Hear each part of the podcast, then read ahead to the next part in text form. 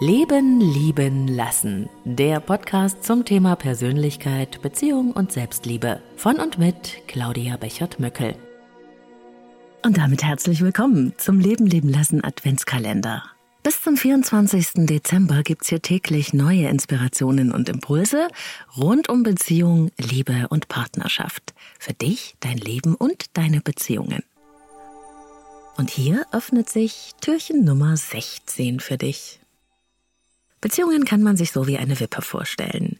Wir brauchen ein Kräftegleichgewicht, um zusammen lebendig zu sein und Freude zu haben, um zu wippen.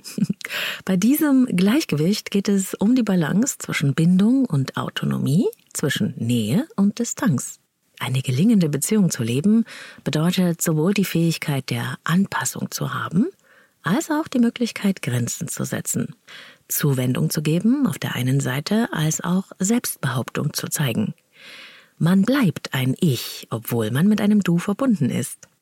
Wenn wir diese Balance in uns selbst nicht finden zwischen dem Wunsch verbunden zu sein und dem Bedürfnis wir selbst zu sein, kann auch die Balance in der Beziehung nicht gehalten werden. In solchen Beziehungen ist dann einer für die Bindung zuständig, also für die Nähe, bemüht sich ständig um die Partnerschaft, sucht die Nähe, passt sich an und der andere sitzt quasi auf der Seite der Autonomie, bestimmt, wo es lang geht, setzt sich durch und macht sein Ding. Dann entstehen die Positionen von Unterlegenheit und Überlegenheit. Wer scheinbar weniger Nähe in einer Beziehung braucht, hat automatisch die Macht darüber, wie viel der Beziehungspartner von eben dieser Nähe bekommt. Der strengt sich dann nicht selten an, um geliebt zu werden, reagiert mit übertriebener Anpassung und macht sich so emotional abhängig. Ohne es zu merken, rutscht man so in eine unterlegene Position, denn der andere scheint einem überlegen, unabhängig, groß. Der scheinbar Überlegene will allerdings in der Regel gar nicht die Kontrolle darüber haben, wie sich der andere fühlt. Er oder sie ist mit dieser Verantwortung überfordert und mag diese Abhängigkeit von Partner oder Partnerin eigentlich gar nicht. Ein echtes Dilemma, das da entsteht. Man spricht auch von Polarisierung.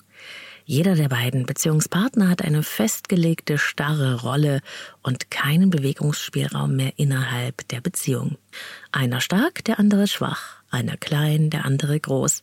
Beide leiden unter dieser Rolle. Die Wippe bewegt sich nicht mehr. Einer hält die Kraft am Boden, der andere baumelt mit den Beinen in der Luft. Freude hat daran niemand. Dazu kommt dann noch, dass der Beziehungspartner, der sich in seiner Überanpassung und seinem Wunsch nach Liebe kleiner macht, als er eigentlich ist, für sein Gegenüber keine Herausforderung mehr darstellt. Er oder sie läuft mit dem Versuch, alles recht zu machen und geliebt zu werden, Gefahr, uninteressant zu werden. Schließlich muss man sich ja um seine oder ihre Liebe nicht mehr bemühen. Er oder sie sendet unbewusst aus, du bist wichtig und stehst über allem und ich bin nur wichtig, wenn du mich liebst. Aus dieser Spirale von Macht und Ohnmacht kommt man raus, indem man sich zuerst einmal über die eigene Position innerhalb der Beziehung und das mögliche mangelnde Kräftegleichgewicht bewusst wird und auch darüber, welche Wechselwirkungen das so nach sich zieht. Wenn du der Beziehungspartner bist, der zugunsten der Bindung seine eigene Autonomie aufgibt, dann gilt es, neben deinen Bindungsbedürfnissen auch deine gesunde Durchsetzungsfähigkeit und Selbstbehauptung zu entwickeln. Bist du eher der starke, autonome Teil in einer Beziehung, der vor den Nähewünschen des anderen flieht? Dann frag dich mal ganz bewusst, was du wirklich in diese Beziehung investierst und was sie dir wirklich bedeutet. Was müsste passieren, dass du selbst den Wunsch nach Nähe verspüren könntest? Wenn es dir allein schwerfällt, dieser Beziehungsdynamik auf die Schliche zu kommen, kann auch eine professionelle Beratung oder eine Paartherapie hilfreich sein. Bis zum nächsten Mal. Alles Liebe, deine Claudia.